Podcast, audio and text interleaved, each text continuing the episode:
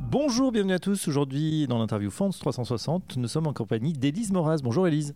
Bonjour Fabrice. Vous êtes directrice des études de l'ingénierie patrimoniale chez Mascart. Avec vous, on va parler euh, plan d'épargne retraite. Un plan d'épargne retraite qui a trouvé son public. Il a été lancé il y a 4 ans, c'était le 1er octobre 2019. Et on peut dire que euh, bah, son succès ne se dément pas. Effectivement, on peut dire sans, sans ambiguïté, indiscutablement que son déploiement est un véritable succès. Le gouvernement s'était fixé des, objectifs, on les a largement euh, dépassés. Euh, tous les compartiments du père ont, trouvé euh, leur public et particulièrement le, père individuel. On a aujourd'hui des encours sur le père de 85 milliards d'euros à la fin mars 2023 et le père individuel représente à lui seul 51 milliards d'euros et 3,2 millions de, titulaires. Donc effectivement, c'est un vrai succès pour ce plan d'épargne retraite. Euh, justement, comment expliquer cet engouement de la part des, épargnants français euh, Comment ça se fait que, que ce, soit un tel succès? On a la réforme des retraites euh, qui a, reculé l'âge légal de départ à la retraite. On a l'allongement des durées de cotisation pour, pour bénéficier d'un ton plein. Et les Français, du coup, ont une véritable perte de confiance dans le système général des retraites. Et puis, on a aussi un environnement économique qui est aujourd'hui incertain. Et du coup, on a des, épargnants qui, perdent confiance en l'avenir, qui ont une crainte de connaître des, difficultés financières euh, le jour où ils partiront à la retraite. Et ça les amène effectivement à, vouloir anticiper ce départ et euh, bah, préparer leur retraite euh, dans des conditions sécurisantes. Et on retrouve même cette envie euh, chez les plus jeunes, ce qui est assez nouveau, ce qu'on ne voyait moins avant. Donc voilà, il y a une véritable crainte dans l'avenir. Et euh, pour, euh, pour trouver des, solutions, ben, on va se, va se tourner vers le père parce qu'on a un véritable avantage fiscal à l'entrée. Et voilà, préparer sa retraite par le père, c'est aussi pouvoir se constituer une épargne sécurisée avec, euh, en bénéficiant d'un avantage fiscal important. Alors justement, on va en parler de cet avantage fiscal. C'est un petit peu le, mot magique. C'est vrai qu'on sait que les Français sont, très attachés euh, euh, dès lors, qu'il y a effectivement cet avantage. Est-ce que vous pourriez nous le détailler et voir par rapport à d'autres produits comment ça, ça a évolué? Je crois que notamment en sortie aussi, c'est plutôt intéressant par rapport au dispositif qui était prévu auparavant. Alors effectivement, pour le père, on peut réaliser différents types de versements. Tout d'abord, on peut faire des versements libres, on verse en une seule fois, ou on peut faire des versements réguliers, programmés pour pouvoir euh, rentrer progressivement euh, sur ce support d'investissement. Lorsqu'on réalise des versements, on a la possibilité de venir déduire ces versements de son revenu imposable. Euh, malgré tout, euh, cette déduction, elle va être plafonnée et il faut faire euh, particulièrement attention à ne pas dépasser ce plafond si son objectif c'est de bénéficier effectivement de l'avantage fiscal. Il y a deux plafonds, un plafond pour les salariés et les personnes inactives et un plafond pour les indépendants. ce n'est pas le même et il n'est pas calculé de la même façon. Pour les salariés, on va regarder leur revenu professionnel, on va déduire de ce revenu professionnel les euh, frais professionnels, donc 10% euh, si on reste sur le forfait. Il faut tenir compte pour les versements 2023 des revenus professionnels 2022. On applique à ce montant net de professionnel un pourcentage de 10% et on trouve son plafond. Sachant que ce plafond ne peut pas excéder dans tous les cas pour 2023, 32 909 euros pour être exact. Et on a un minimum possible de déduction de 4 114 euros. Donc ça, c'est pour les salariés et euh, ceux qui ne, travaillent pas. Maintenant, on passe à tous les indépendants. Alors, pour les travailleurs non salariés, là, on ne va pas se référer à leur revenu 2022, mais à leur bénéfice 2023. Leur plafond, il va être de 10% de ce bénéfice imposable 2023 euh, et ils peuvent en plus ajouter 15% de ce même bénéfice mais uniquement euh, sur la cote-part supérieure à 43 992 euros exactement. Ce qui fait que pour eux, on a euh, un plafond euh, maximum de 81 385 euros, avec toujours un minimum déductible de 4 399 euros. Un des facteurs de succès de ce plan d'épargne retraite, c'est justement que l'épargne n'est pas bloquée. Est-ce que vous pouvez nous expliquer? Alors, le principe du PER, c'est un plan d'épargne retraite. Donc, son principe est qu'il soit bloqué jusqu'à la retraite.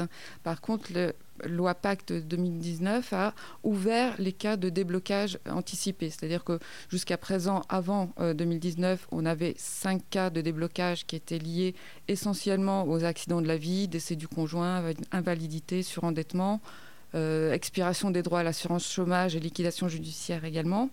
Et la loi Pacte a ouvert un sixième cas de déblocage qui est très intéressant, qui est celui où on va pouvoir débloquer son plan pour pouvoir acquérir une résidence principale. Donc ça fait partie des points qui rassurent aussi les, souscripteurs, puisque voilà, en cas de coup dur ou de besoin de liquidité pour acheter une résidence principale, ils vont pouvoir débloquer euh, leur plan, sachant que lorsque l'on est dans un cas de déblocage pour accident de la vie, on a en plus un avantage fiscal euh, à la sortie, puisque on est exonéré d'impôt sur le revenu sur les primes versées et sur la plus-value réalisée, seuls les prélèvements sociaux sont dus. Donc c'est un avantage fiscal assez important et, et, très intéressant. Alors effectivement, ces versements viennent s'imputer sur le montant des revenus imposables.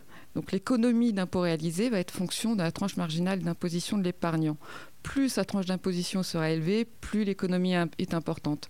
Si on a un épargnant qui réalise un versement de 10 000 euros, par exemple, et qu'il est soumis à une tranche marginale d'imposition de 45 qui est celle euh, la plus élevée du barème, eh bien, il réalisera une économie d'impôt de 4 500 euros. Et on a peu de dispositifs en France qui accordent un tel avantage, d'autant que cet avantage fiscal n'est pas pris en compte dans le plafonnement global des niches fiscales de 10 000 euros. Élise Moras, parmi les autres avantages, justement, sur l'entrée et la sortie du plan épargne retraite, est-ce que vous pouvez nous préciser ces éléments?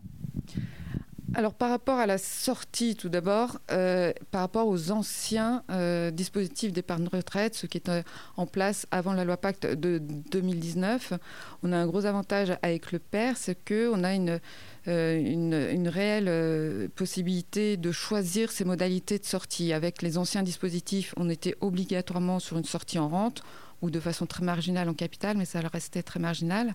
Alors qu'avec le PER, on a une véritable souplesse. On peut choisir une sortie en rente ou bien une sortie en capital et même euh, mixer les deux, c'est-à-dire une sortie pour partie en, rente et pour partie en capital qui peut être réalisée en une ou plusieurs fois. Euh, d'ailleurs, on n'est pas obligé de sortir non plus en totalité en capital en une seule fois.